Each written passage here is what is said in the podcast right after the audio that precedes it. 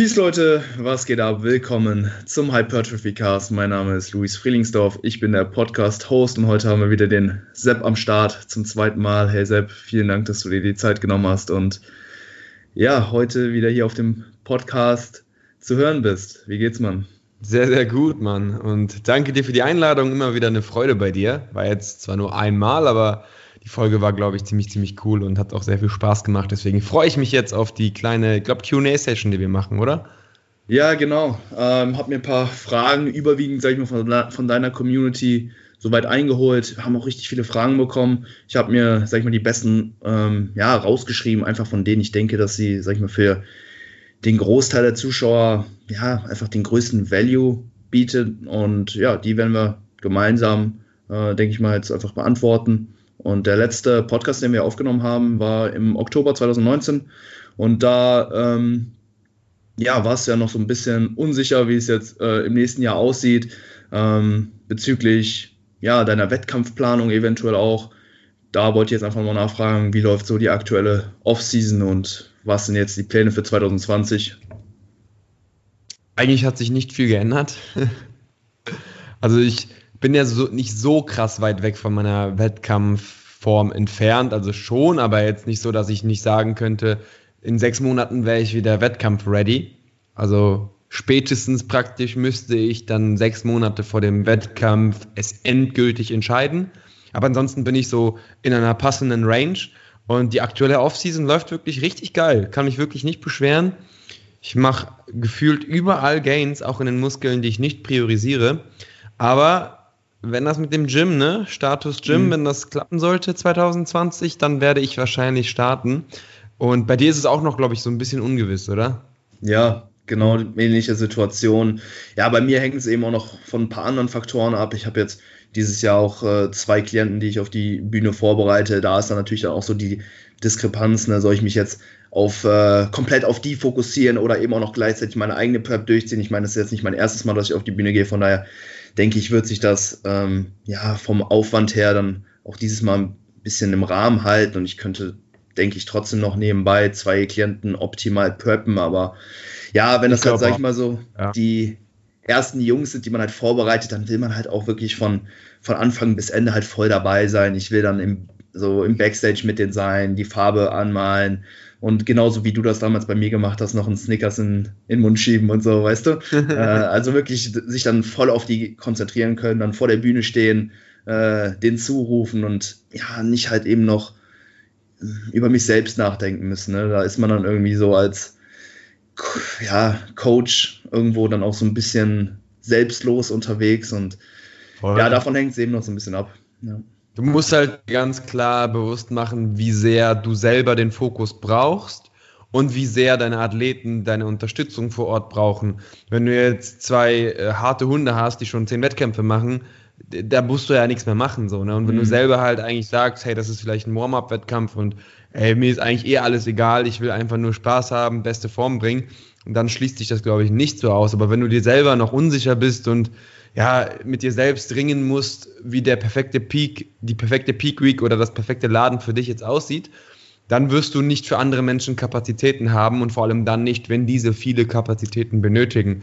Also mhm. kommt es eigentlich nur darauf an, wie viel Zeit du dir selber halt gönnen möchtest oder auch musst für dich und wie viele deine Klienten brauchen. Und wenn du, wie du selbst gesagt hast, den dritten Wettkampf schon bestreitest oder den vierten, fünften, sechsten und das alles vielleicht easier angehst, dann sehe ich da jetzt kein Problem drin. Außer du hast halt wirklich so zwei Leute, die total aufgeregt sind und jede Sekunde von dir auch einfach mental brauchen. Also es wird zwar nichts mhm. an der Physik ändern, aber mhm. alleine für die, für die gute Experience brauchen sie einfach deine Anwesenheit und dann wird es halt natürlich schwer, gerade wenn ihr in den gleichen Klassen startet. Ne? Ja, nee, gute Punkte auf jeden Fall. Äh, die beiden sind schon relativ, äh, ja, ziemlich gut am Start und beide 2018 auch schon, äh, ja, eben ähm, bei der GNBF eben gestartet. Shoutout dann äh, Julian und Daniel an der Stelle. Ähm, beiden kennst du ja, glaube ich, auch. Und ähm, ja, mal sehen. Wie gesagt, ich bin jetzt auch aktuell in der Diät. Guck mal, dass ich jetzt so 12 bis 15 Wochen mal ein bisschen Fett verliere und dann, ja, schauen wir uns das Ganze dann vielleicht auch nochmal gemeinsam an und dann kann man ja auch, sag ich mal, ein bisschen besser abschätzen, so wie die letztendliche Bühnenform dann aussieht, weil letzten Wettkampf bin ich halt eben noch in der Physikklasse gestartet. Jetzt, ja, schlägt mein Herz so langsam eben fürs Bodybuilding und da ist jetzt halt eben noch die Frage, ob man sich da vielleicht noch ein bisschen Zeit nimmt, um noch ein bisschen ähm, ja einfach an Muskulatur aufzubauen und dann sich halt wirklich so voll confident halt eben auch auf die Bühne stellen zu können. Deswegen schwanke ich da eben auch noch so ein bisschen zwischen den beiden Klassen und da brauche ich vielleicht eben einfach noch ein paar Diätwochen, um dann auch im Endeffekt besser den Stage-Look dann abschätzen zu können und ob es sich dann eben auch lohnt, dann dieses Jahr dann zu einer Wettkampfform äh, hinzupushen. Voll, voll. Aber ich denke mir so grundsätzlich, wenn man sich ein bisschen ready fühlt, sollte man das auch angehen, weil ansonsten kann man halt immer warten. Das ist so wie mit einem neuen Handy. Ja. Du kannst mhm. immer auf den nächsten Rabatt warten, ja. Das mhm. ist, endet nie und irgendwann kommt ein neues Handy und dann kannst du wieder darauf warten, bis es rabattiert ist. Klar, direkt am Release-Tag es sich zu holen, macht zwar keinen Sinn, also ein gewisses Timing sollte man schon irgendwo beachten, ne? also nicht direkt am Release-Tag da anstehen und dann Vollpreis bezahlen, sondern vielleicht zwei Wochen warten und dann halt die Retail-Angebote mhm. der anderen Händler, sage ich mal, bei einem Apple, iPhone oder was auch immer, ähm, in Anspruch nehmen. Aber grundsätzlich kann man halt immer warten. Ne? Das könnte ja. man unendlich und man fühlt sich Stimmt. dementsprechend nie voll ausgeprägt und jede Muskulatur vollkommen an sein genetisches Maximum gebracht. Und dementsprechend, wenn du Bock hast und wenn du eine starke Verbesserung gesehen hast, ja, würde ich auf jeden Fall, wenn du dafür brennst, starten.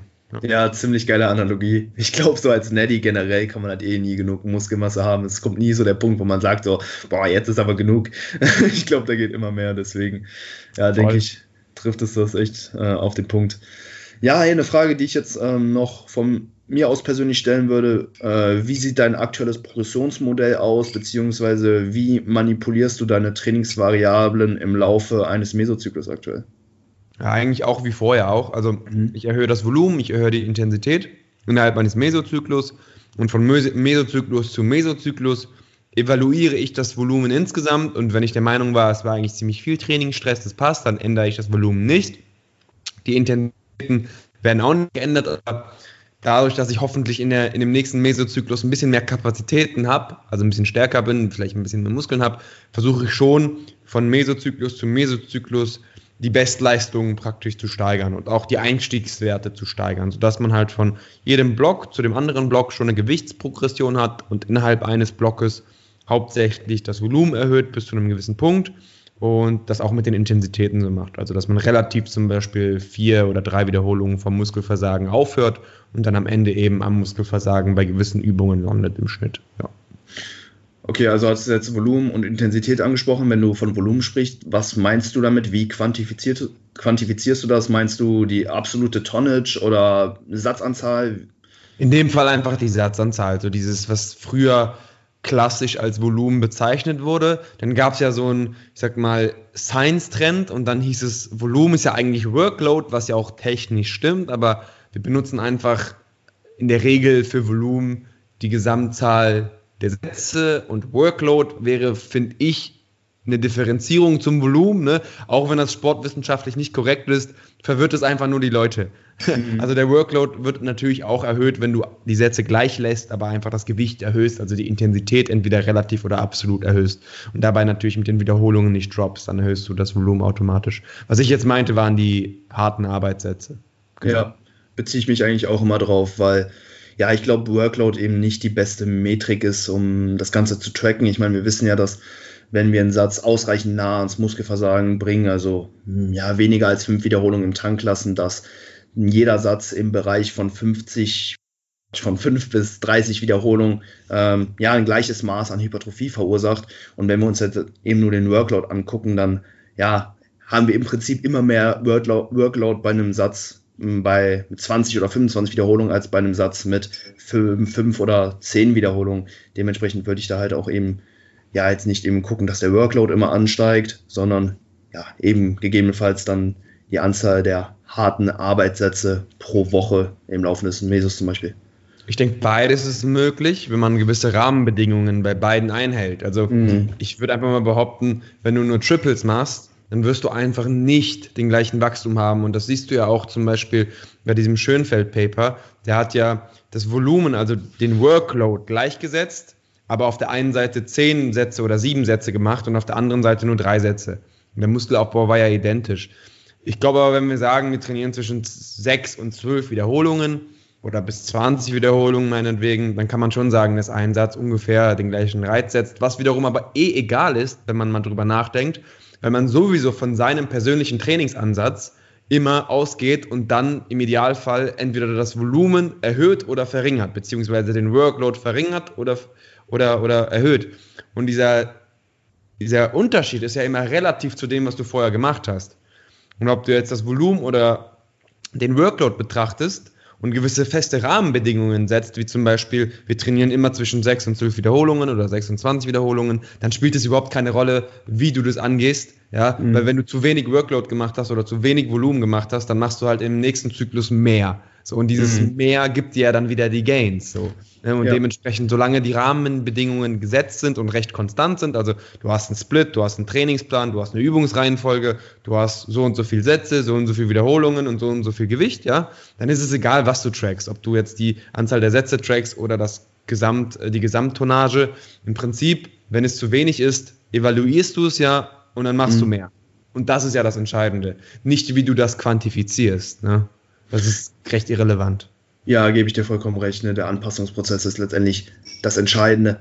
Aber ja, ich sehe halt schon irgendwo Vorteile, eben harte Sätze zu tracken, einfach weil die Vergleichbarkeit einfach deutlich besser gegeben ist. Ne? Weil wenn du jetzt, sage ich mal, von der einen Rudermaschine zur anderen wechselst und dann ähm, ja auf einmal irgendwie anstatt 60 Kilo 120 Kilo äh, bewegen kannst, einfach weil die Maschine anders übersetzt ist, ne, dann äh, ist der Workout, Workload dementsprechend auf dem Papier vielleicht höher, aber äh, Absolut. rein physiologisch ist er halt eben nicht gleich. Ne, deswegen. deswegen musst du Workloads auch immer zwischen der einzelnen Übung vergleichen. Du kannst jetzt nicht genau. zwei verschiedene Übungen nehmen und den Workload dort vergleichen, aber das kannst du auch nicht mit Sätzen. Du kannst nicht sagen, mhm. drei Sätze Beinstrecker ist das gleiche wie drei Sätze Kniebeuge. Und da kommst du in das gleiche Dilemma eigentlich. Ne? Mhm. Und deswegen grundsätzlich ist es äh, relativ egal, solange du immer die Maschine halt machst. Du machst ja immer die gleiche Maschine und im nächsten Zyklus vielleicht eine andere, aber mhm. die behältst du ja mindestens für einen Zyklus oder was bei. Und du kannst ja auch in einem Zyklus dein Training evaluieren. Also in dem Zyklus selber, wenn der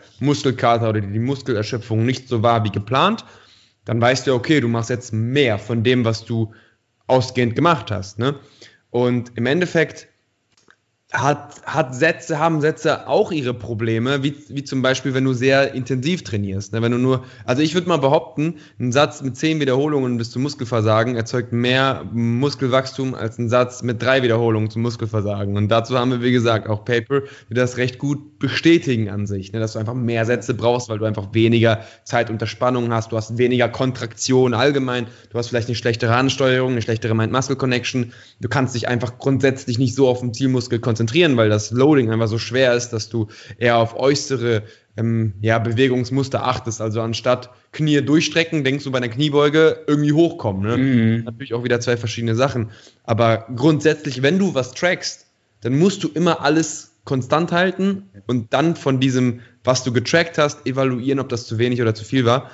Und ob du jetzt Tonnage benutzt oder Working Sets, beides hat seine Vor- und Nachteile. Sets finde ich persönlich aber auch besser, da muss ich ja jetzt recht geben, mhm. weil es einfacher ist. Das ist einfach easier. Mhm. Also man muss da nicht irgendwelche Kalkulationen durchführen und grundsätzlich, ich trainiere immer in einem recht konstanten Wiederholungsbereich. Also ich gehe nie unter sechs und trainiere auch nie über zwölf. Nie. Nie, nie, nie, nie. Egal bei welcher Übung. So und dementsprechend kann man das schon ziemlich ähm, gut vergleichen dann, weil man halt immer in den gleichen Intensitätsbereichen trainiert, also immer bis zum gleichen Punkt zum Muskelversagen und immer im gleichen ähm, Wiederholungsbereich circa sich befindet. Ja, definitiv. Ich denke, Standardisierung ist da einfach das Sprichwort äh, oder Stichwort. Und ähm, ja, du hast noch die äh, Intensität angesprochen. Was meinst du, wenn du von Intensität sprichst? Ist das, die, ist das Gewicht auf der Stange oder eben wie nah du äh, in dem jeweiligen Satz ans Muskelversagen gehst? Ähm, es ist eigentlich bei mir das Gewicht auf der Stange, weil die Wiederholungen innerhalb eines Zyklus recht konstant bleiben. Also wenn ich montags Brust, Bankdrücken 10 Wiederholungen mache in der ersten Woche, dann mache ich auch 10 Wiederholungen in der Regel in der letzten Woche. Und damit die Intensität steigt, muss natürlich irgendeine Variable dann steigen und die einzige, die mhm. übrig bleibt, ist natürlich das Gewicht. Ich könnte natürlich auch die Wiederholungen langsamer ausführen oder was auch immer, aber ähm, gehen wir davon aus, du hast auch die gleiche Ausführung, so, dann bleibt eigentlich nur noch die Erhöhung des Gewichts. Mhm. Und setzt du dir dann bestimmte AWA-Ziele für die jeweilige Woche, also dass du dann sagst, okay, in der ersten Woche gehe ich mit drei Reps nämlich auf rein, dann äh, genau. und dann in der letzten Woche dann bei 1 oder 0 oder wo befindest du dich dann? Ja, bei den Grundübungen ist es meistens so eine 1 circa. Mhm. Und bei den Isolationsübungen ist es schon eine 0. Wichtig ist, dass ich immer, wenn ich von RER-Empfehlungen spreche, also wenn ich irgendwelche Empfehlungen ausspreche, dass ich immer den Schnitt meine. Also viele denken, ich meine nur den letzten Satz oder nur den ersten Satz oder den Satz dazwischen. Ich beziehe mich immer auf den Schnitt. Mhm. Also wenn ich eine RER von 3 anpeile, dann könnte ich auch im ersten Satz eine 4 machen, dann eine 3, dann eine 3 und dann eine 2 und dann mhm. hätte ich im Schnitt eine 3. Obwohl der letzte Satz eine 2 war und der erste eine 4. Ne? Aber grundsätzlich kann man dadurch auch einfach, wenn man sich mal einen Satz verschätzt hat, in einem anderen Satz dementsprechend gegenregulieren und dann die relative, den relativen Stressaufbau praktisch so ein bisschen an die Woche anpassen. Ne? Ja, das ist ein extrem guter Punkt. Äh, da hatte Thomas auch eine Frage gestellt. Er hat nämlich gefragt, bei hochvolumigen Sätzen und einer Vorgabe von AREA 2 arbeite ich im Moment so, dass bei gleichbleibendem Gewicht in etwa 2 mal 3, einmal 2,5, 2 mal 2, einmal 1,5 und einmal ein AREA rauskommt. Ist natürlich bei den ersten Sätzen noch recht schwer einzuschätzen, aber aus Erfahrung schon gelernt. Würdest du eher jeden Satz mit AREA 2 arbeiten und das Gewicht ändern oder eine durchschnittliche AREA anstreben? Schöne Grüße aus der Kölner Innenstadt und freue mich auf das Ernährungspedia. Nice, freut mich. Also, eine sehr, sehr gute Frage und grundsätzlich würde ich sagen, ist es fast egal, weil im mhm. Endeffekt der erzeugte Stress ist maßgeblich davon beeinflusst, wie weit du vom Muskelversagen weg bist. Und wenn du natürlich auf mehrere Sätze, die du ausführst, den gleichen Stress hast oder in den ersten Sätzen mal ein bisschen weniger und dann ein bisschen mehr, das macht keinen großen Unterschied. Ja? Was natürlich einen großen Unterschied machen würde, wenn der Schnitt allgemein sehr viel niedriger ist oder sehr viel höher ist, logisch. Ne? Das Ding ist, wenn du in einem, in einem festen Periodisierungsschema arbeitest, ja, wenn du sagst zum Beispiel Montag will ich unbedingt 10 bis 12 Wiederholungen hitten und will nicht auf 6 droppen, dann würde ich halt wirklich hingehen und das Gewicht eventuell reduzieren oder einfach leichter einsteigen. Also mit einer RER 4 einsteigen, wenn du eine 3 anpeilst und am Ende vielleicht eine 1 raushauen. Ne? Mhm. Ähm, ich bin jetzt nicht so ein Fan davon, das Gewicht zu verändern. Also ich würde eher so ein bisschen lockerer einsteigen und dann am Ende notfalls mal eine Rap auch mehr machen. Also wenn du am Ende, ähm, um auf den Schnitt zu kommen, eine RAR von 1 machen musst, dann sehe ich da kein Problem, obwohl vielleicht in der ersten Woche eine 3 angepeilt war. Ne? Ähm, grundsätzlich, wie du es machst, ist es recht egal. Wenn du aber in einem sehr strikten Periodisierungsschema arbeitest, also ganz genau sagst, okay, ich möchte keine Interferenz haben, also keine ähm, zehn Wiederholungen in einer Einheit mit fünf Wiederholungen kombinieren, kann auch seine Nachteile haben, muss zwar mhm. nicht, aber kann, dann würde ich halt entweder das Gewicht verändern oder eben ähm, ja, mit, den, mit der RER ein bisschen leichter einsteigen, sodass der Schnitt wieder passt. Ja. Mhm. Haben wir die Frage ja, beantwortet? Oder ja, auf jeden, auf jeden Fall, auf jeden Fall. Und ich sehe das äh, ähnlich. Also es ist durchaus möglich, die AWR oder eben auch das Gewicht im Laufe der Sätze eben anzupassen. Ich denke nicht, dass es unbedingt nötig ist. Ich denke, in deinem Fall, du willst halt immer diese 10 Wiederholungen hitten. Am Anfang hast du eben noch ein 13 Web Max, also 10 Wiederholungen bei 3 Reps im Reserve und am Ende eben eine 11 Web Max bei äh, 10 Wiederholungen und einer Web in Reserve. Und ähm, ja, ich, es stellt sich halt nur die Frage, warum willst du immer unbedingt diese 10 Wiederholungen schaffen? Ich meine, das kann man sich durchaus als Ziel setzen, aber ich persönlich mache es halt zum Beispiel auch so, dass ich mir einfach eine Web Range definiere mhm. für eine jeweilige Übung. 6 bis 10, 8 bis 12, 12 bis 15, was auch immer. Und ähm, dass ich A im Laufe der Sätze relativ konstant halte und einfach meine Wiederholung abfallen lasse. Also der erste Satz, den mache ich dann bei 10 Wiederholungen, danach droppe ich dann auf 8 und dann mache ich noch 7 und ähm, ja, das ist eventuell auch so ein Approach, der äh, vielleicht ein paar Vorteile birgt, weil ich glaube, das Training im Laufe der Sätze zunehmend effizienter wird, weil wir ja immer einen höheren prozentualen Anteil an Effective Webs haben, also äh, Wiederholungen mit maximaler Faserrekrutierung. Sagen wir mal, wir haben jetzt einen Satz mit 15 Wiederholungen, da können wir, sage ich mal, so die ersten 10 Webs als Lead-in-Webs äh, beschreiben, halt Übungen, äh, Wiederholungen, wo ja eher die Slow-Twitch-Fasern halt eben stimuliert werden. Und erst bei den letzten fünf Wiederholungen, bei dem maximalen Einsatz, haben wir dann eben diese volle Faserrekrutierung. Und wenn wir jetzt von Satz zu Satz ermüden, im ersten Satz machen wir jetzt zum Beispiel noch 15 Wiederholungen, 10 Lead-in-Webs, 5 Effective Webs und im zweiten Satz 10 Wiederholungen, 5 äh, Lead-in-Webs und 5 Effective Webs. Also steigt, sage ich mal, der prozentuale Anteil der Effective Webs an und Es ist vielleicht auch mental äh, etwas leichter. Man muss halt eben nicht immer durch diese ganzen Raps am Anfang, sag ich mal, durchgrinden bis zu dem Punkt, wo es ähm, schwerer wird, sondern ja, der Punkt, äh, wo man halt dann eben wirklich das ähm, komplette Faserspektrum eben benötigt, tritt halt einfach viel schneller ein. Wie siehst du das? So ein Abfall der ja. Wiederholung von Satz zu Satz? Ähnlich, aber ich würde die Range nicht, ich persönlich würde die Range nicht so hoch ansetzen. Also ich habe immer, wenn, wenn zum Beispiel in den Trainingsplänen im Trainingspedia Pro, wenn da angegeben wird 10 Reps bei einer RER e von 2 oder was auch immer, dann kann man schon plus minus eine Wiederholung meinetwegen auch hoch und runter wandern, damit die RER e stimmt, weil die RER e oder RIR, besser gesagt, damit wir es auch richtig aussprechen, die ist schon deutlich wichtiger als ein gewisses Wiederholungsschema, was unbedingt eingehalten werden muss.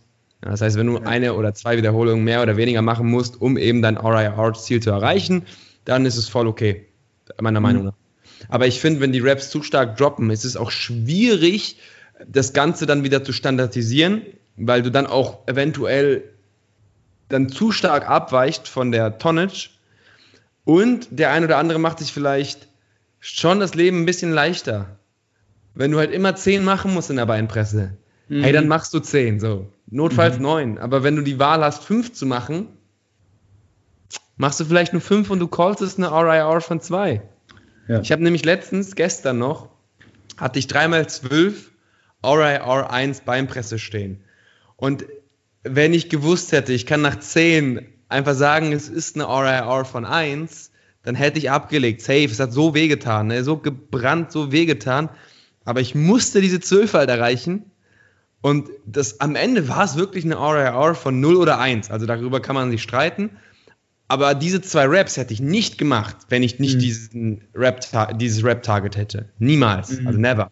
Hätte ich gesagt, ja, ist anstrengend genug, war auch anstrengend genug, aber ich habe es einfach ausprobiert so. Und noch eine und noch eine. Und eigentlich hätte ich es rechnerisch auch hin, also eigentlich hätte ich es rechnerisch packen müssen. Und im Endeffekt habe ich es auch gepackt. Ne?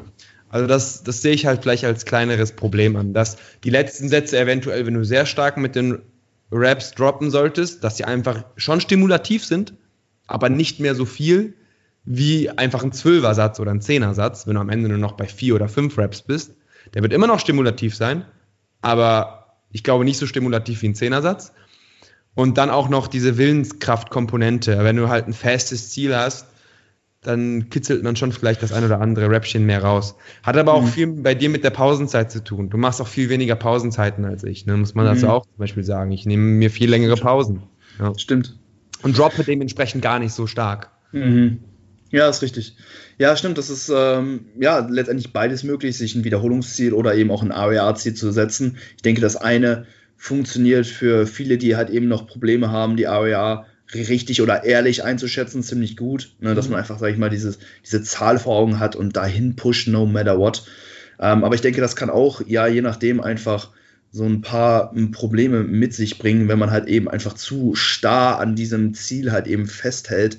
Und Marco hatte eine Frage gestellt, die sich damit ganz gut verbinden lässt. Er hat gefragt, kann man auch mal 10% von der Ausführung abweichen, um den nächsten Progress-Step zu machen? Und da, denke ich, birgt sich so ein typischer Fehlgedanke, wenn es eben so um Progressive Overload geht, dann Progress ist im Prinzip nichts, was man forcieren sollte, sondern vielmehr halt eben ein Ergebnis aus vorhergegangenem produktiven Training.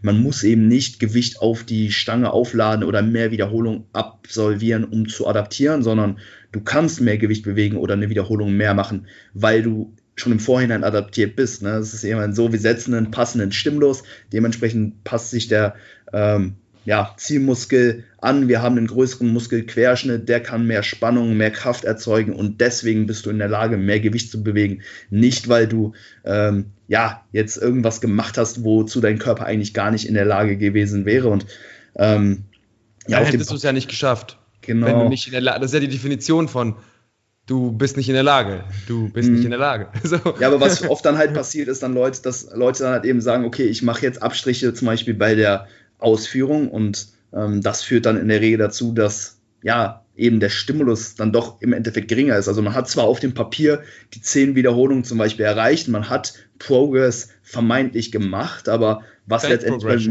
genau Fake Progression, weil der Stimulus für die Zielmuskulatur dann letztendlich geringer ist. Ja. Das Einzige, was du damit erreichst, ist ein Stimulus auf andere Muskulatur, auf sekundäre Muskulatur, die höher ist. Also wenn du Kreuzheben jetzt, rumänisches Kreuzheben mit mehr Gewicht machst, dann müssen entweder deine Unterarme, dein Nacken, alles Mögliche muss mehr arbeiten. Aber wenn schlussendlich weniger im Beuger ankommt, weil du die Range zum Beispiel stark, Range of Motion stark beeinflusst, dann wird eben im Zielmuskel der Stress logischerweise niedriger sein. Und dadurch hast du eigentlich genau das Gegenteil gemacht von Progression. Du hast einfach den Stimulus gesenkt. Was nicht heißen muss, dass du jetzt nicht doch besser wächst, weil vielleicht war der Stimulus initial zu hoch, aber davon gehen wir einfach mal nicht aus. Wir gehen davon aus, dass der Stimulus gepasst hat oder zu niedrig war. Und dann wäre natürlich eine Abweichung von einer sehr guten Technik nicht gerade zielführend. Also nicht für die Zielmuskulatur zumindestens. Beim Bankdrücken, wenn du weniger tief gehst, gut, dann wirst du halt obenrum mehr leisten und dein Trizeps wächst vielleicht ein bisschen mehr. Aber so den eigentlichen Muskel, den wirst du natürlich ein bisschen weniger trainieren. Und das Lustige ist, ich habe, glaube ich, vor fünf Jahren oder so, das war eine meiner ersten Videos aus dem Auto, damals noch, hatte ich eine Halterung im Auto, weil ich ob du dich daran erinnern kannst. Klar. Die Classic-Videos. Und da habe ich immer über alles Mögliche geredet. Und dann habe ich den Leuten erstmal erzählt, Leute, wie wollt ihr stärker werden? Oder wie wollt ihr Progression erzielen, wenn ihr nicht vorher schon stärker geworden seid? Und so viele so, ach nee, aber Progressive Overload ist doch das Wichtigste für den Muskelaufbau und alles. Aber mittlerweile ähm, hat sich das doch zum Glück ein bisschen etabliert bei Leuten, die gut informiert sind, dass man erst stärker werden muss und dann mehr Gewicht bewegen kann und nicht erst mehr Gewicht bewegt und dann daraufhin irgendwie Muskeln aufbaut oder so. Also das, ja. erst, das eine muss halt zuerst kommen, logisch. Ne? Ja. Absolut. Ähm, ja, um nochmal auf die Frage zurückzukommen, gibt es dann vielleicht auch eben Übungen oder Situationen, in denen du es für sinnvoll erachten würdest, mal eben so ein bisschen von der Ausführung vielleicht abzuweichen? Also ich bin der Letzte, der jetzt ähm, auf Biegen und Brechen immer eine perfekte Technik forcieren würde. Ich denke mir, das ist ein schmaler Grad. Wenn du das Beste aus dir rausholen willst, dann gehört ein gewisser Ehrgeiz dazu. Da gehört, gehört auch ein bisschen, sich von einem Satz etwas aufzupuschen am Ende eines Zyklus und alles. Und im, ich sag mal, wo gehobelt wird, da fallen auch Späne. So. Mhm. Und wenn mal die Technik nicht optimal ist, dann ist sie halt einfach nicht optimal. Aber das Ding ist, ich würde es nicht forcieren. Ich würde nicht absichtlich nicht so tief gehen, bei der Kniebeuge, um eine weitere Rap zu machen. Wenn ich mal nicht so tief komme, warum auch immer, und ich Schiss bekomme und wieder hochkomme, gut, das ist was anderes. Ich kann dann immer nur mein Bestes geben. Also ich würde jetzt nicht ähm, versuchen, mit Samthandschuhen zu trainieren. Und ja, nicht das, darf dies passieren. Und wenn die Stange schief wird, aber dann, ne? Also man muss schon hart trainieren, man muss schon Gas geben und man muss jederzeit versuchen, die bestmögliche Technik an den Tag zu legen. Wenn es aber nicht mal gelingen sollte, mal nicht gelingen sollte, dann ist es auch überhaupt kein Problem. Also das Schlimmste, was passieren kann, du verletzt dich so und das, das, in der Regel passiert das ja auch nicht wirklich, außer deine Technik ist richtig am Arsch, ne? Aber dann sprechen wir jetzt nicht so von 10% Technikabweichung, sondern eine Kniebeuge wird zum Good Morning und dann hat man eine ganz andere Übung. Ne? Mhm. Ne? Aber um wieder auf den Punkt zurückzukommen, ähm, absichtlich nie, würde ich die Technik nie abändern wenn, wenn sie mal passiert, dann passiert es halt. Ne? Also du trainierst an deinem Limit. Du kannst nicht erwarten, immer eine perfekte Technik an den Tag zu legen. Niemand wird's. Wenn du das immer machen würdest, dann würdest du per Definition gar nicht an deinem Limit trainieren oder du würdest genau unter deinem Limit trainieren, aber woher willst du das wissen? Wenn eine Technik nie leicht einbricht, woher willst du überhaupt wissen, dass da nicht noch zwei Raps drin wären? Also ja. du brauchst eine leicht, einen leichten Technikeinbruch, zumindest bei Menschenübungen, so einen ganz leichten, um überhaupt zu verstehen, wo deine Kapazitäten sind. Ne? Das gilt natürlich nicht für super fortgeschrittene Athleten, die können das natürlich gut einschätzen und die werden sich auch nicht mehr so stark steigern. Aber angenommen, du trainierst immer mit einer perfekten Technik ne? und sobald was schief läuft, ne, legst du ab. Hm, vielleicht hättest du auch immer drei Wiederholungen mehr machen können und das war einfach nur eine schlechte Rap, die einfach mal passieren kann. Ne? Ja. Und wenn es schwerer wird, dann ermüden auch Strukturen und alles, logisch. Also, dass dann nicht alles perfekt ist, das ja, erwartet auch keiner. Das muss auch keiner machen. Ne? Aber dieses Streben, dass man schon immer versucht, die bestmögliche Technik an den Tag zu legen, das ist, glaube ich, das Entscheidende. Ja, definitiv. Und vor allem bei Grundübungen denke ich auch, dass ähm, ja, man da einfach noch vermehrt, sag ich mal, ein bisschen den Blick eben auf die Technik ähm, legen sollte, einfach weil diese uns dann eben immer einen guten Indikator darüber gibt, wie ermüdet letztendlich die Zielmuskulatur ist. Wenn wir, jetzt halt, e-, wenn wir jetzt halt eben merken, dass wir bei einer Kniebeuge ähm, viel mehr mit der Hüfte auf einmal arbeiten und die Quads eben nicht mehr genug Spannung erzeugen können, dann ähm, ja, können wir im Prinzip schon davon ausgehen, dass der Quadrizeps im Prinzip bei 0 AWA oder ja, beim technischen Versagen irgendwo schon ja. angekommen ist. Ja. Das ist, denke ich, ein relativ schmaler Grad, wo man dann eben diesen Cut-Off zieht, aber ich denke eben nicht, dass sich die Technik, vor allem eben auch bei schweren, äh, komplexen Übungen, wirklich signifikant ändern sollte. Und sobald halt deine Hüfte nach oben schießt bei der Beuge, dann ist das eigentlich eben schon so ein Signal, okay, du bist jetzt im Prinzip schon beim technischen Muskelversagen. Ja, sehe ich genauso. Sehe ich genauso. Ja. Natürlich darf die Technik, die du vorher hattest, nicht eine Technik sein, die für dich biomechanisch einfach keinen Sinn ergibt. Weil dann wirst du vielleicht in den ersten Reps ähm, aufrecht beugen können, aber du wirst, wenn, wenn es schwer wird, wirst du genau in die Position eingehen, in der du am stärksten bist. Das ist immer so. Also wenn irgendwelche Strukturen ermüden, wenn es halt schwer wird, machst du genau das, was du tun solltest, ne, damit du das Gewicht hochschaffst von deinem Körper aus. Aber wenn initial die Technik passt, dann würde ich dir da voll zustimmen. Also wenn die Hüfte mhm. zu stark nach oben schießt und das vielleicht für zwei Wiederholungen. Bei der ersten Wiederholung kann ja sein, dass irgendwie irgendwas schiefgelaufen ist. So, ne? Vielleicht warst du zu langsam unten rum. Kann alles sein. Aber wenn mhm. du jetzt wirklich in jedem Satz die letzten zwei ein Good Morning fast machst, dann hast du schon vorher Muskelversagen in dem Quad erreicht. Ne? Das ist ganz klar. Sonst hättest du ja nicht diese andere Bewegung gemacht. Natürlich musst du aber auch diese gute Technik forcieren. Also du darfst es nicht zulassen, dass, obwohl noch ein paar Reps sauber drin wären, die anderen Zielmus die anderen Muskeln übernehmen. Also das ist bei mir zum Beispiel beim Schrägbankdrücken aktuell auch so. Ich habe sehr, sehr starke mittlere Brustfasern ne? mhm. und leider nicht so starke obere Brustfasern. Das hat mir der liebe Gott leider nicht geschenkt. Und wenn man beim Schrägbankdrücken Flexion mehr provoziert, das heißt mit den Ellbogen näher beim Körper ist und praktisch ein Front Race fast schon macht, also wenn man die Ellbogenbewegung tracken würde, würde man fast ein Front Race machen, wenn man mit sehr starker Flexion Schrägbankdrücken macht, dann hat man natürlich die oberen Fasern, weil die genau die Funktion ausführen, stärker drin. Das Ding ist aber, sobald es schwer wird, wollen meine Ellbogen nach außen wandern, sodass ich halt mehr Adduktion mache und dadurch eben die mittleren Fasern stärker involviere. Aber ich möchte ja eher die oberen Fasern trainieren. Also ich muss wirklich, das ist in jeder Wiederholung mich zwingen, ja, dass die Ellbogen näher am Körper bleiben und dass die Flexion auch die ganze Zeit aufrechterhalten bleibt, bis ich eben die Arme ausstrecke. Ne? Weil rein anatomisch aktuell will mein Körper mit mehr Adduktion drücken, weil er so viel stärker ist, logischerweise. Ne? Mhm. Ne?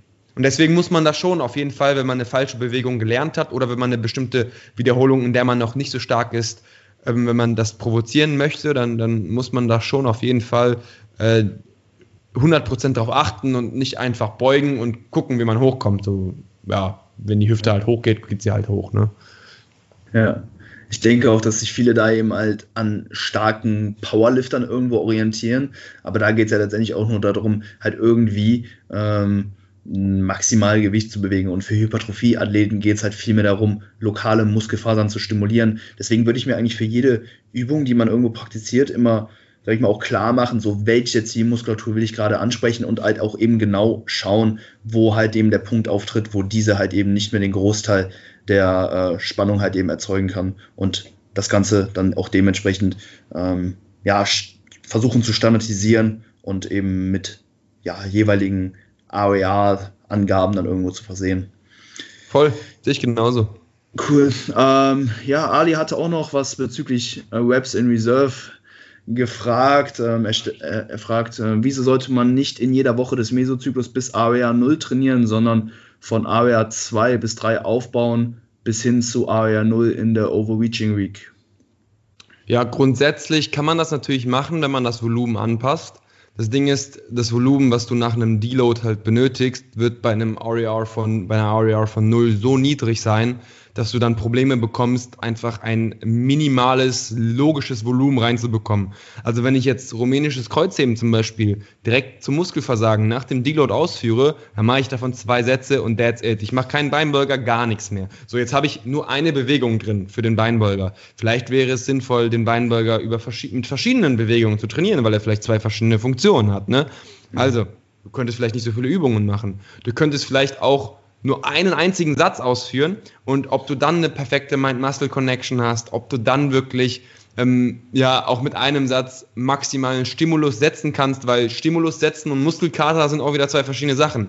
Denn schlussendlich musst du halt dafür sorgen, dass du in zwei, drei Tagen, wenn du wieder frisch bist oder hoffentlich wieder frisch bist, den Muskel erneut trainierst. Das hat jetzt gar keinen Sinn gemacht, weil ich den Anfangssatz irgendwie äh, nicht mehr im Kopf hatte. Aber ich wollte damit sagen, wenn du eine adäquate Frequenz aufrechthalten möchtest, von zwei bis dreimal die Woche, dann muss der in den nächsten zwei, drei Tagen ja wieder frisch sein, der Zielmuskel, oder? Mhm.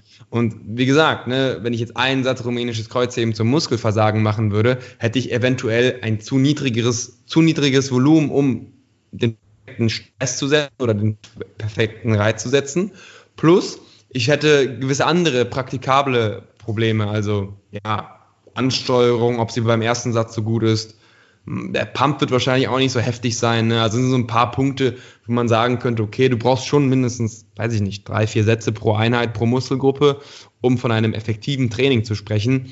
Und dann muss ich ganz ehrlich sagen, ich könnte keine vier Sätze für den Beinbeuger RIR 0 pro Einheit machen und das dreimal die Woche, würde einfach nicht funktionieren. Ne?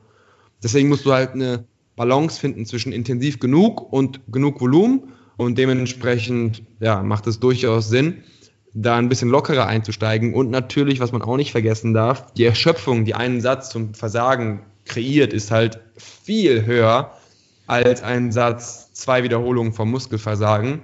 Aber dieser Satz zwei Wiederholungen vom Muskelversagen bietet fast den gleichen Reiz oder fast die gleiche Muskulatur. Das heißt, eigentlich müsste man sich fragen, warum macht man überhaupt RER 0? Also warum macht man überhaupt Muskelversagen-Training? Also bringt ja keinen Sinn. Eigentlich ist es richtig so, also dem würde ich schon zustimmen. Muskelversagen, wenn man sich die Datenlage anschaut, wenn man sich Gewichtheber anschaut, wenn man sich Powerlifter anschaut, ja, die machen kein Muskelversagen in der Regel, haben aber fette mhm. Quads, performen extrem gut. Auch im Bodybuilding-Kreisen, man, Flex Wheeler und Co., die haben alle so chillig trainiert. Da hat keiner bis zum Muskelversagen wirklich trainiert. das Ding ist aber einfach, bei gewissen kleineren Muskeln ist die Erschöpfung einfach, ja, vernachlässigbar. Also ein Satz Bizep Curl zum Versagen, who cares? Dadurch ja. wirst du nicht weniger Volumen verkraften im Laufe deines Zyklus. Und das andere ist natürlich, ähm, wenn du, wenn du eine Isolationsübung zum Versagen ausführst, ja, dann hast du keine wirklichen Nachteile dementsprechend. Aber bei einer Grundübung hast du extrem viele Nachteile. Und deswegen würde ich schon sagen, dass du bei Grundübungen Muskelversagen nicht so wirklich auch in der letzten Woche angehen solltest. Bei Isolationsübungen ist man da so ein bisschen ja, freier, mhm. aber auch da könnte man das Argument finden, dass Muskelversagen nicht nötig ist. Also müsste man eher die Frage stellen, warum trainieren wir überhaupt nicht immer mit RIR 2 oder 1? Und die Antwort ist, ja, gute Frage. In der letzten Woche vor dem Deload kann man das wirklich, also könnte man das halt machen, weil sowieso ein Deload ansteht. Ob man jetzt so viel Erschöpfung dann in der letzten Woche anhäuft, ist ja eh egal. Ne? Also man, ja. man macht ja eh wieder eine Phase mit weniger Training und deswegen ist es auch kein Problem, mal bis zum Muskelversagen zu gehen. Aber ansonsten am Anfang des Zyklus, warum, warum sollte man bei dem gleichen Stimulus eine geringere Volumentoleranz in Kauf nehmen? Also warum sollte man intensiver trainieren, dabei die gleiche Muskulatur pro Satz aufbauen, aber mehr Erschöpfung anhäufen? Mhm. Und dann noch diese ganzen negativen Aspekte mit, äh, äh, diese ganzen negativen Aspekte außen vor gelassen, wie zum Beispiel dass die Technik halt drunter leidet, die Verletzungsgefahr ist zu hoch. Ne? Um das Ganze zusammenzufassen, ich glaube, ich bin jetzt voll abgeschweift, nee, Muskelversagen nur am Ende des Zyklus sinnvoll. Bei Isolationsübungen kann man es auch in der Mitte des Zyklus machen, das juckt, glaube ich, keinen. Und bei Grundübungen muss ich noch wirklich ein gutes Argument hören. Vielleicht hast du ja eins, wo du sagst, deswegen solltest du bei Grundübungen ans Versagen gehen. Ich bin da genau einer Meinung mit dir. Ich denke, das ist ja eigentlich ein ganz cooles Tool ist, eben Webs in Reserve zu lassen, um die Ermüdung über den Verlauf des Zyklus besser managen zu können, weil ja das Stimulus zu Ermüdungsverhältnis ähm, ja tendenziell äh, am Muskelversagen deutlich schlechter ist, als wenn wir halt eben oh, ja, noch zwei Wiederholungen im Tank lassen. Ne? Wir haben natürlich einen höheren Stimulus bei Area 0, aber die Ermüdung ist halt exponentiell höher.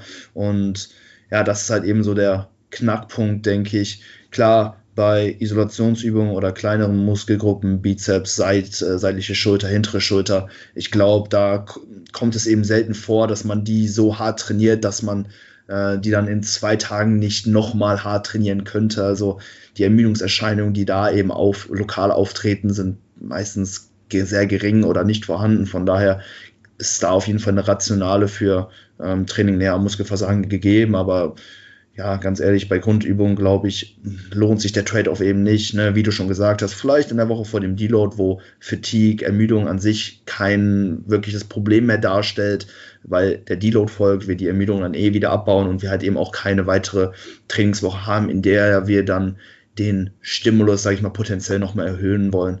Wenn du halt direkt in der ersten Woche schon bei AWA 0 anfängst, ja, dann äh, schaff, hast du halt eben auch nicht viel Raum für Progression im Laufe des Zyklus. Ja, das, das wiederum würde ich halt, also das sehe ich halt nicht so, weil das irrelevant ist. Du musst ja den Stress nur dann erhöhen, wenn er zu niedrig war. Du kannst ja theoretisch, also du musst ja nicht innerhalb eines Zyklus zwangsweise den mhm. Stimulus erhöhen, wenn er initial schon hoch genug war dann mhm. musst du es ja nicht erhöhen. Das wäre nur, das habe ich auch schon öfter gehört, ne? Also keine Muskelversagen machen, weil dann hat man ja noch Luft nach oben. Luft mhm. nach oben brauchst du aber nur, wenn der Stimulus zu niedrig ist. Und das ist meistens bei Muskelversagen meistens nicht der Fall, besonders wenn du gleichzeitig hochvolumig trainierst.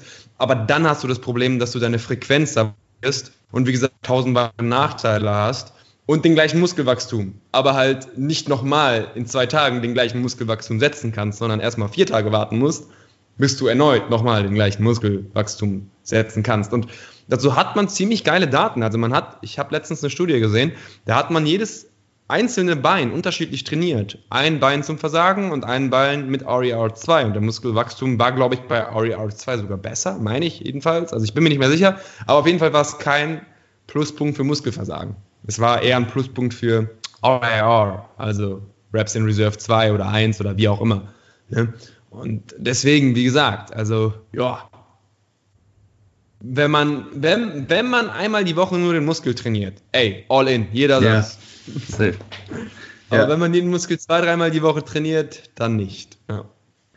Ja, ich wollte nochmal den Punkt aufgreifen, den du jetzt so ein bisschen kritisiert hast. Also ich verstehe äh, das auf jeden Fall, Gerne. wie du das meinst. Ähm, aber ja, irgendwo ähm, haben sollten wir, denke ich, schon so einen gewissen Progressive Overload-Gedanken haben. Also, ich sage mal, wir gehen jetzt in Woche 1 wir, äh, rein, wir setzen einen gewissen Stimulus und dementsprechend ähm, ja, adaptiert der Körper natürlich auch zu einem gewissen Punkt. Das heißt, ja, der Stress, den wir in der nächsten Woche benötigen, um wieder bestmögliche Anpassungen zu machen, ist, ja, sag ich mal, in der Theorie tendenziell ein bisschen höher.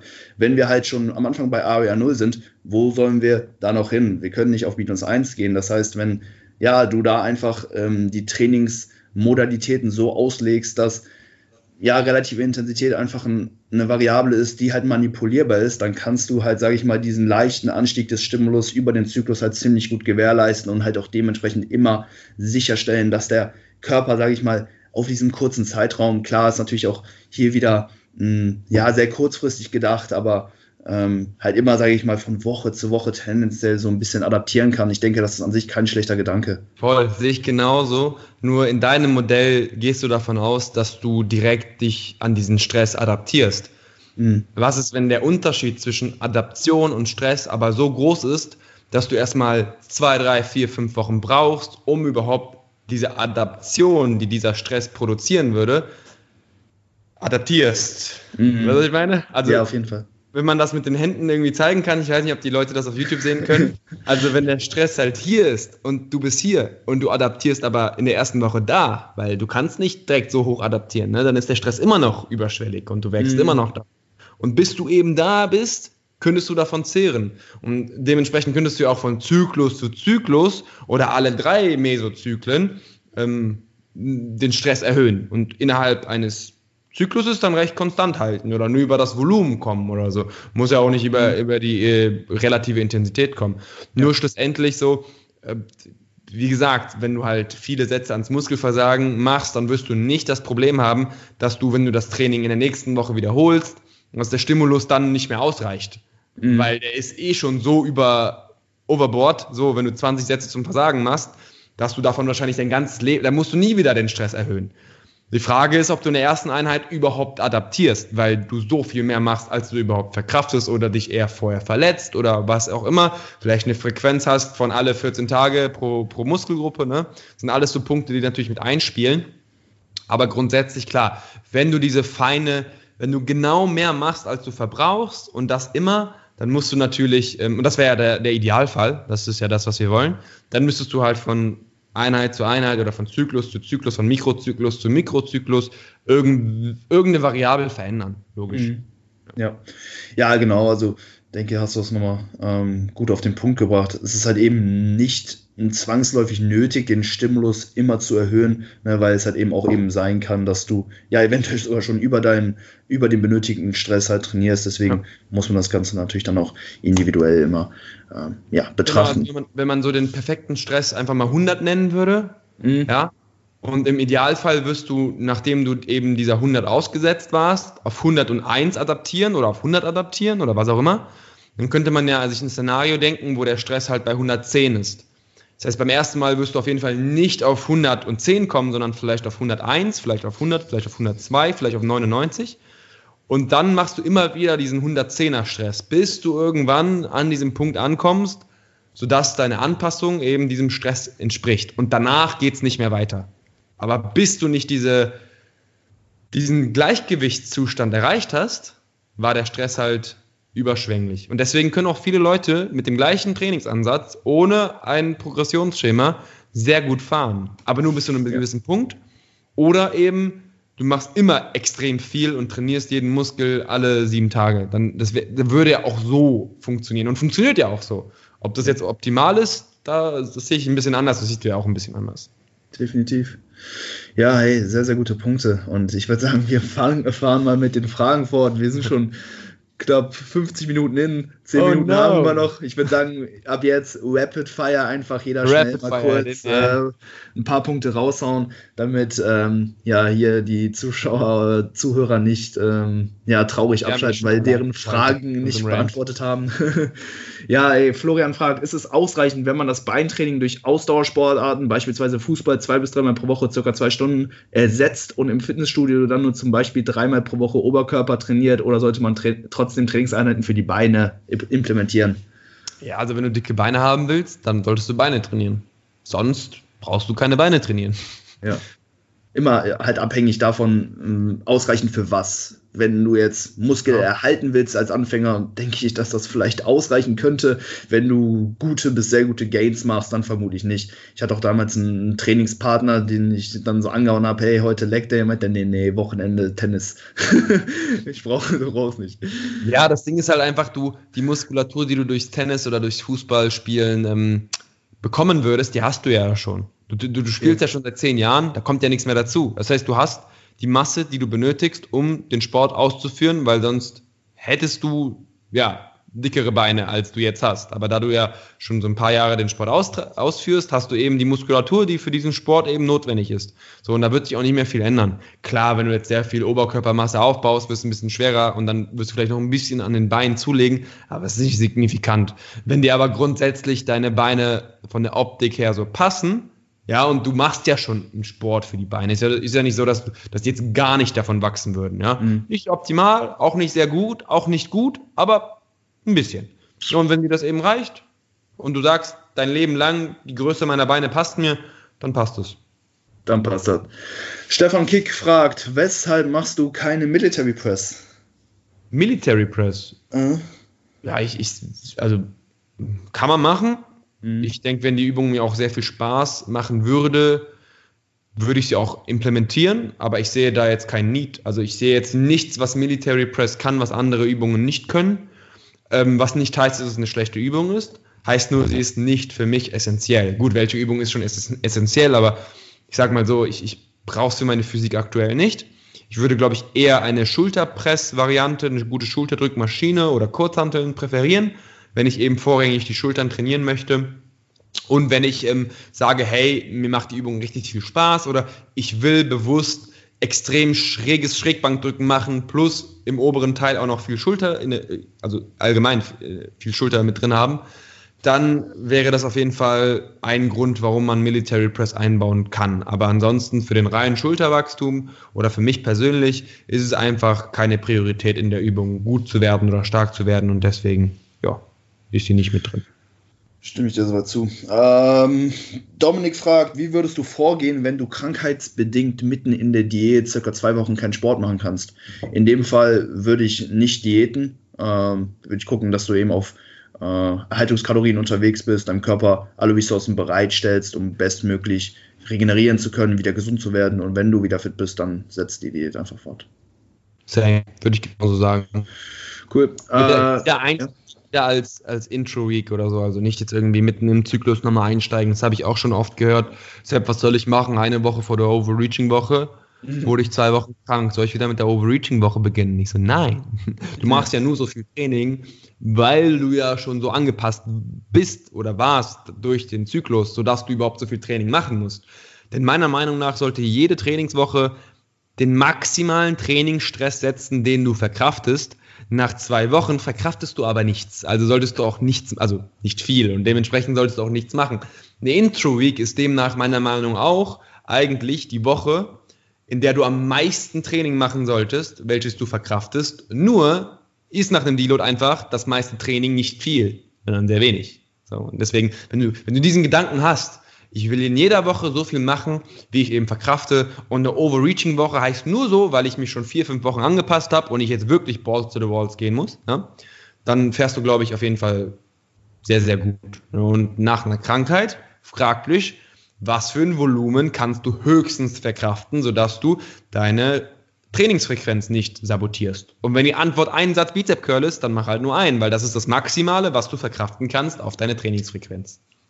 Sehr schön. Ja, richtig cool, dass du da den Trainingsaspekt auch nochmal mit aufgegriffen hast. Ich denke, das hat Dominik auf jeden Fall enorm geholfen. Cool. Nächste Frage von Aslan Duran. Wie hoch ist die Kalorienzufuhr beim Deload und im Aufbau während einer Diät? Meine oder, oder generell? Seine? Wie hoch die ist, weiß ich natürlich nicht.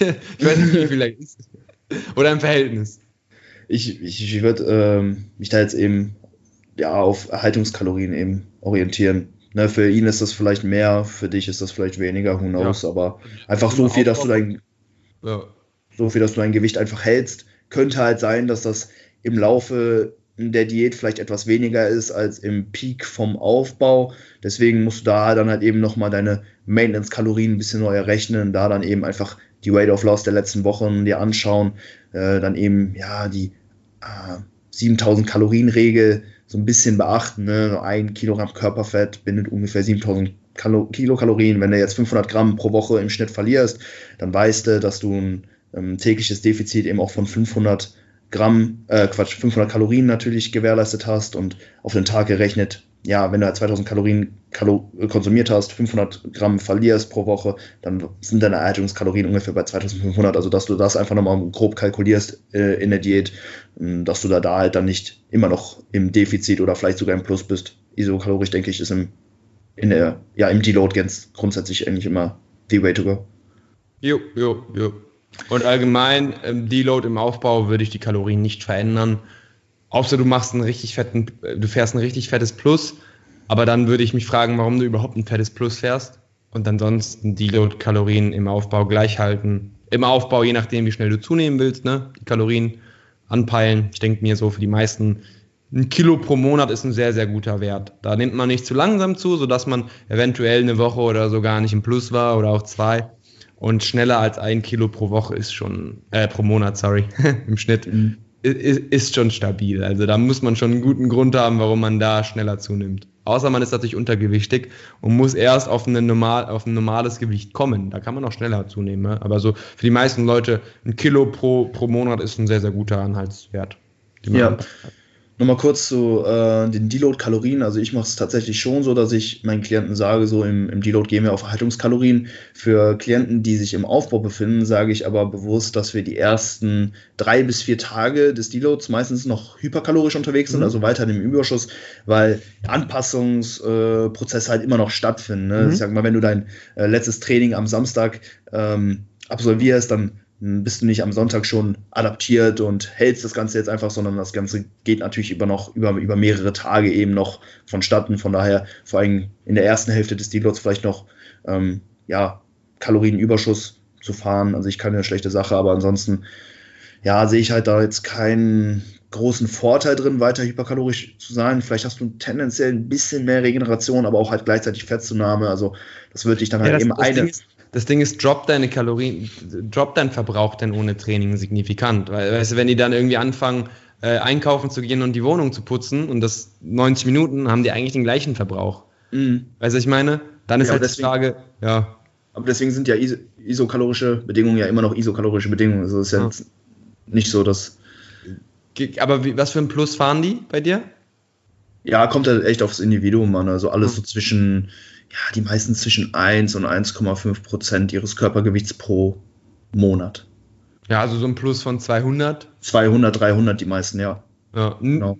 Ich nehme halt diese 200 gerne immer als Puffer. Also du hast ja okay. eh immer 10% Schwankungen in der Nahrung zum Beispiel. Mhm. Wenn du jetzt auf Isokalorie gehst, auf Isokalorien, dann kann es halt auch sein, dass du 200 im Defizit bist. Ne?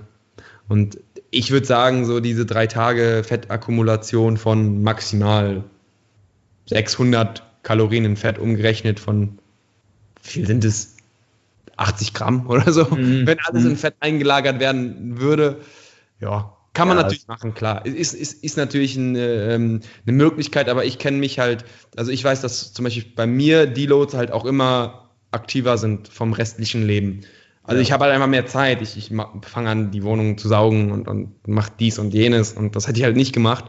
Aber wenn du natürlich ganz genau weißt, wo deine Klienten sich an den Tagen halt mit den Kalorien befinden, dann ist natürlich voll valide der Punkt, klar.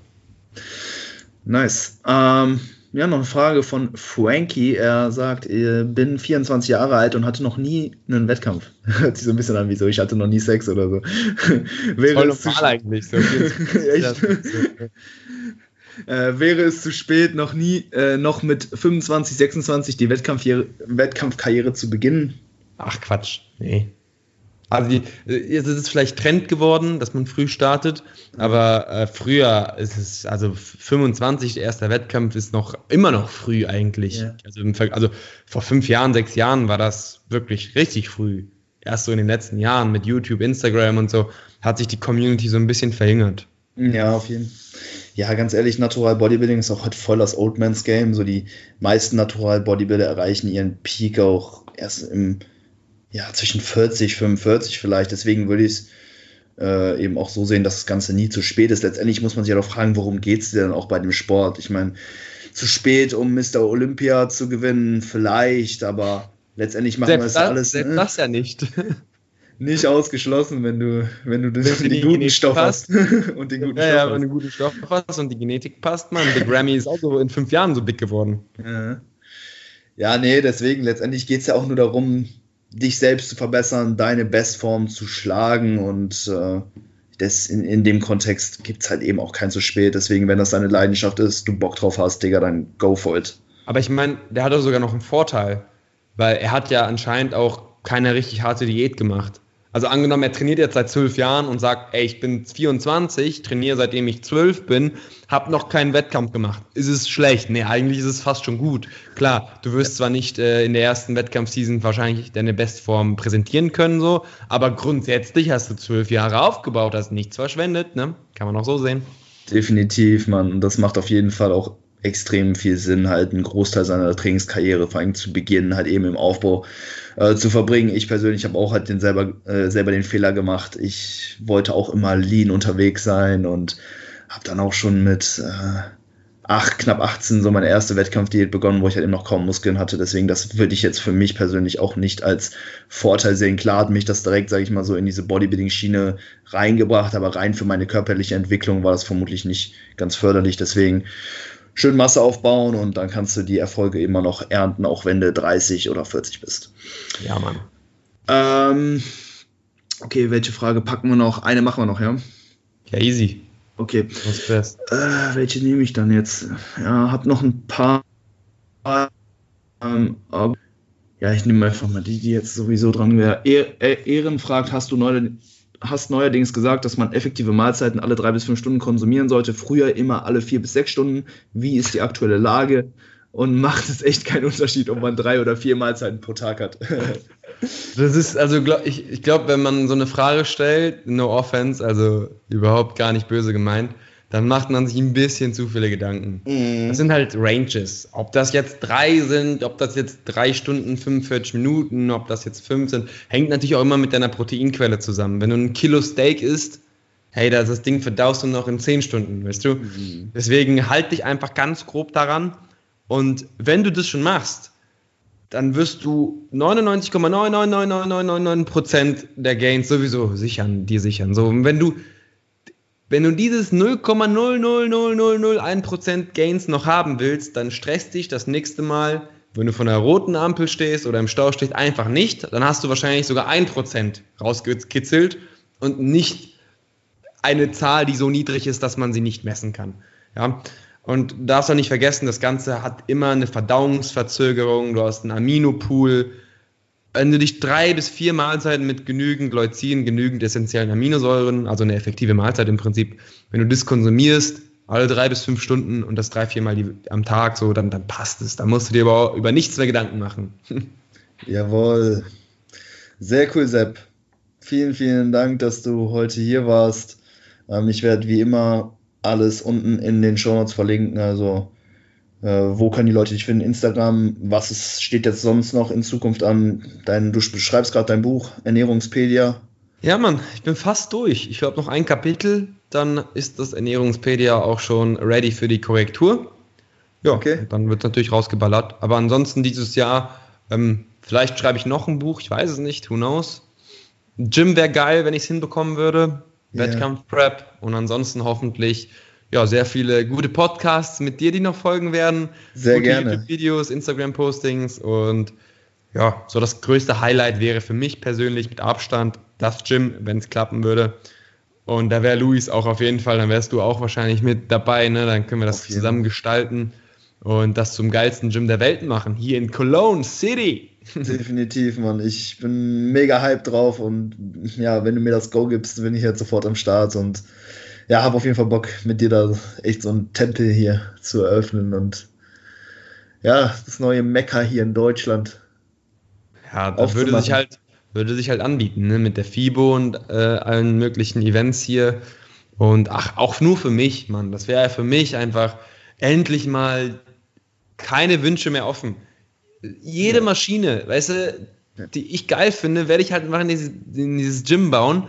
Und da werde ich nie wieder die Frage stellen, was wäre, wenn ich in dem Gym immer trainieren dürfte. Weil jedes Mal, wenn ich in Amerika bin, frage ich mich das. Ja. Wenn ich so eine richtig geile Brustpresse habe und denke, boah, meine Brust platzt gleich. Mann, wie würde ich aussehen, wenn ich zwei Jahre lang an dieser verdammten Maschine trainieren würde? Und dieses, diese Option gibt es halt nicht mehr. Ne? Und das ist, das ist zwar irgendwo krank, aber auch geil, weil ich habe jetzt alles, was ich in meiner Hand habe, gemacht, um das Beste aus mir rauszuholen. Das Einzige, was ich nicht gemacht habe, ist jetzt die Maschinen oder so auszusuchen, die mir helfen, nochmal die letzten 2% rauszukitzeln. Mhm. Genau das mhm. werde ich halt auch mit dem Gym versuchen. Ne? Also alles für die Games. ja, auf jeden Fall. Das wird heftig, man. Kann man auch mal nach einem Satz Kniebeuge einfach mal die Hose runterziehen, kurz durchflexen und so. Easy, Vorm Spiegel. Voll geil. ja, heftig. Ähm, wir haben, wie gesagt, noch eine Spotify-Playlist. Ne, kennst du ja, wir packen an jedem, äh, nach jeder Episode immer einen, äh, einen, Track drauf, irgendeiner, den du gerne im Gym hörst. Was hast du heute für uns? Boah, lass mich mal gucken, wir machen das so, ich gucke mal kurz auf Spotify und dann gucke ich mal, was er mir hier direkt, wenn ich das hier dingsen würde, in meine Playlist gehe, was direkt als erstes mir ins Gesicht fällt. Hier, okay. warte mal. So, was haben wir da für ein Lied? Nee, das ist die falsche Playlist. Mhm. Das ist die richtige. So, so, so, so, so. Äh, das Lied heißt, ja, ist halt nicht so ein krasses Ding, aber Price on My Head ist von The Weeknd. Das ist Correct. eigentlich gar nicht so ein äh, Trainingstrack, aber ich feiere die äh, Mucke einfach. Ist cool. Ja, ich packe heute auch nochmal ein bisschen äh, Deutschrap aus. Ich nehme von Hemshow und Alex schmeckt voller Assi-Track. Kennst du nicht? Ja, du hörst keinen Deutschrap auch, ne? Ja, nicht so viel, nee. Ich muss dir mal ein paar Tracks zeigen. Da gibt's schon ein paar. Was ganz Gutes. Nice, Mann. Ja, geil, dann sehen wir uns gleich im Gym, ne? Ja, Mann, ich mache mich direkt ready, ziemlich um und fahre dann direkt. Yes, bei mir sieht's ähnlich aus. Cool. Leute, vielen, vielen Dank fürs Zuhören. Wenn ihr den Podcast gefallen habt, gebt uns ja, eine positive Be Bewertung bei Apple Podcast bei YouTube oder folgt dem Ganzen bei Spotify, repostet das in eure Story, würden ja, wir mehr, mega feiern, hilft dem Podcast zu wachsen. Und ja, danke für den Support, Leute. Habt einen schönen Tag. Wir hören uns. Danke dir, Sepp, für deine Nicht Zeit. Zu danken. Gerne, gerne. Ciao, ciao. Peace out. Ciao.